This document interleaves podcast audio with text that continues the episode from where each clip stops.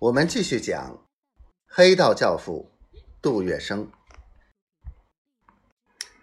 他的幼年境遇可以用两个字来形容：悲惨。如果再加两个字，那就是非常悲惨。他两岁丧母，四岁丧父，在七岁时继母又神秘失踪，所以杜月笙。逐渐成了既没父母又没兄弟姐妹的孤儿。他流落街头，加入了高桥镇野孩子的行列，整天在茶馆里溜走，捞到什么便吃什么，跟现在。许多因为从小缺乏父母关爱而成为不良青少年的孩子一样，杜月笙成了一名当时的问题少年。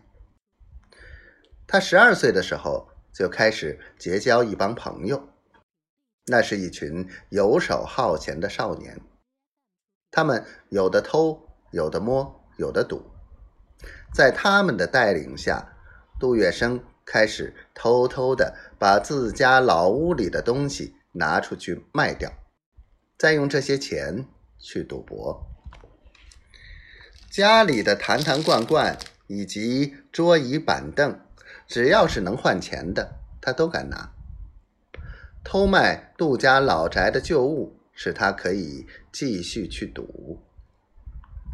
到后来。这赌钱就真成了杜月笙一生的嗜好。由于他的败家的表现已经达到了一种超凡脱俗、登峰造极的境界，所以无论是他的邻居还是他的亲戚，都在背后议论，最后一致认为他是小鬼降世，克死父母，而且他一辈子。都不会有出息。事实上，杜月笙在小时候就有一种与其他孩子不同的特质：善于思考，即便是在败家的具体行动上。一天，杜月笙用老宅里的一杆秤当了十五个铜板，又走进了一家赌场。他这一次的手气出奇的好，连押三次宝都赢了。结果功夫不大，就赚了七十五枚铜板。杜月笙高兴的花了三十个铜板，在小饭馆里要了一桌酒菜。饭饱酒足之余，杜月笙突然就明白了一件事情，那就是只要人聪明。办事得法，再加上运气，就会有一本万利的事。